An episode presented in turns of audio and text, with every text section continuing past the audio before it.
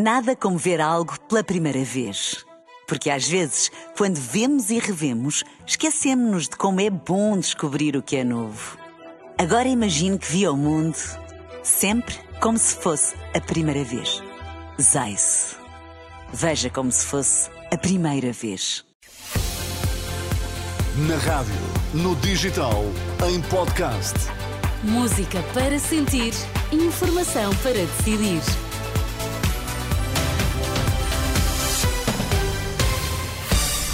Notícias na Renascença. Para já, Miguel, quais são os títulos em destaque agora? União Europeia abre negociações para a adesão da Ucrânia. O acordo dos 27 acaba de ser anunciado em Bruxelas.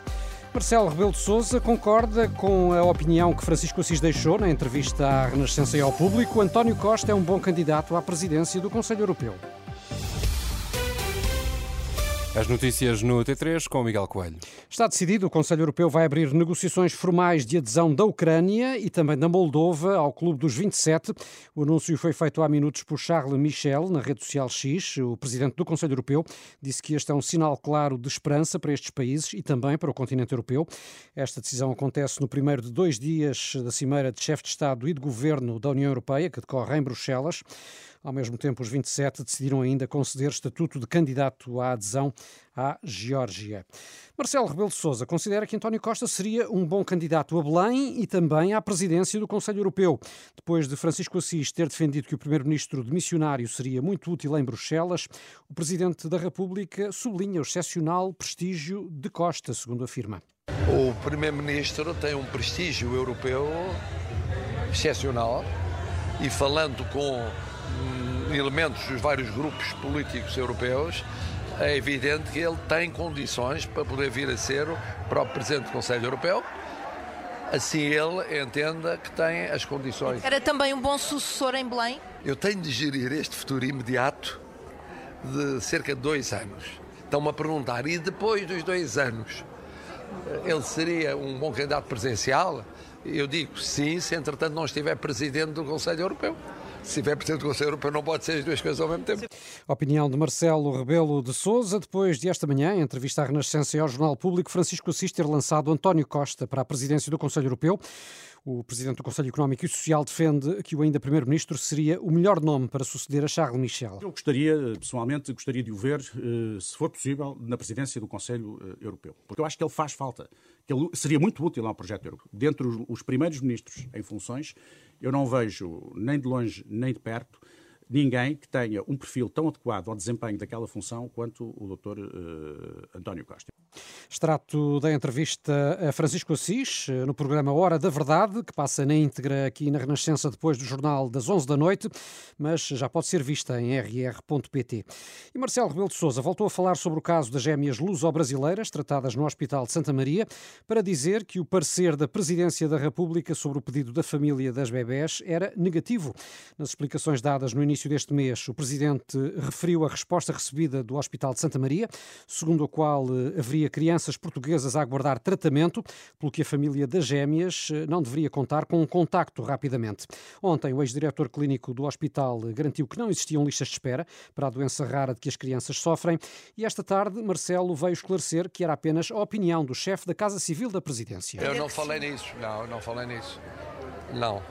Eu, eu limitei-me a ler documentos, documentos internos uh, com a posição da, da Casa Civil e a, e a posição da Casa Civil era uma posição de princípio do chefe da Casa Civil, que era de entender, na opinião dele, que deveria haver prioridade àqueles que, sendo residentes, estavam em Portugal. Uh, e só depois entrarem os outros. Era a opinião da Casa Civil. No fundo, a, a Casa Civil da Presidência tinha uma posição negativa, quer a consultora, quer o chefe da Casa Civil, relativamente àquela pretensão. Declaração de Marcelo Rebelo de Sousa esta tarde no Centro de Reabilitação de Alcoitão, onde o Presidente da República foi assistir ao programa televisivo Natal dos Hospitais. E esta tarde, Miguel Coelho, no Parlamento, está a decorrer um debate sobre serviços públicos, por iniciativa do PSD. Sim, um debate que eh, motivou uma troca de acusações, com o PS a afirmar que os social-democratas querem criar a ideia de que tudo está mal, para abrir caminho à privatização. Já André Ventura do Chega diz que são os dois iguais no que toca à perda de poder de compra dos funcionários públicos, um debate que está a ser acompanhado pela jornalista da Renascença, Manuela Pires. O debate foi marcado pelo PSD para discutir a situação dos serviços públicos, mas acabou numa troca de acusações sobre quem é o responsável pelo atual estado das coisas. Hugo Carneiro, do PSD, faz assim o balanço de oito anos do governo PS. Se este tivesse sido uma longa-metragem do cinema, o título do filme da governação do Partido Socialista teria sido Querida, eu encolhi os serviços públicos. Na resposta, os socialistas dizem que foi no governo de Passos Coelho que se fecharam tribunais e que saíram muitos professores do sistema, daí a constatação da deputada Berta Nunes. Mas eu acho que o mote está, eh, não é bem para o Partido Socialista, é mais para o PSD. O PSD recebeu críticas neste debate de todas as bancadas, menos da Iniciativa Liberal, que preferiu apontar ao governo socialista.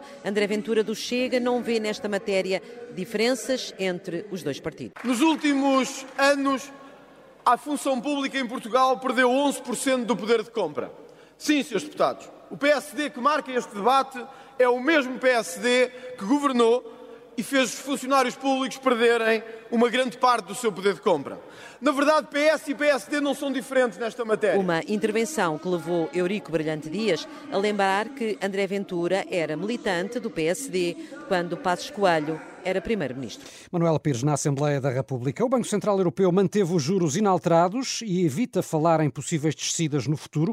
A inflação nos países do euro já caiu para cerca de metade, mas a presidente do BCE admite que pode voltar a subir e só em 2025 é que deve aproximar-se do objetivo, que é 2%. Christine Lagarde diz que as decisões vão continuar a ser tomadas reunião a reunião e que hoje a descida dos juros nem sequer foi equacionada. We did not não discutimos de todo cortes nos juros. Não houve discussão ou debate sobre o tema. Christine Lagarde, nas declarações aos jornalistas após o encontro de hoje do Banco Central Europeu, para já os juros não sofrem alterações. Diz-me como usas a inteligência artificial, dir-te-ei quem és, palavras do Papa, na mensagem para o Dia Mundial da Paz, que se celebra a 1 de janeiro, e onde Francisco pede que as rápidas transformações em curso não prejudiquem a salvaguarda dos direitos humanos fundamentais, nem aumentem as desigualdades e as injustiças.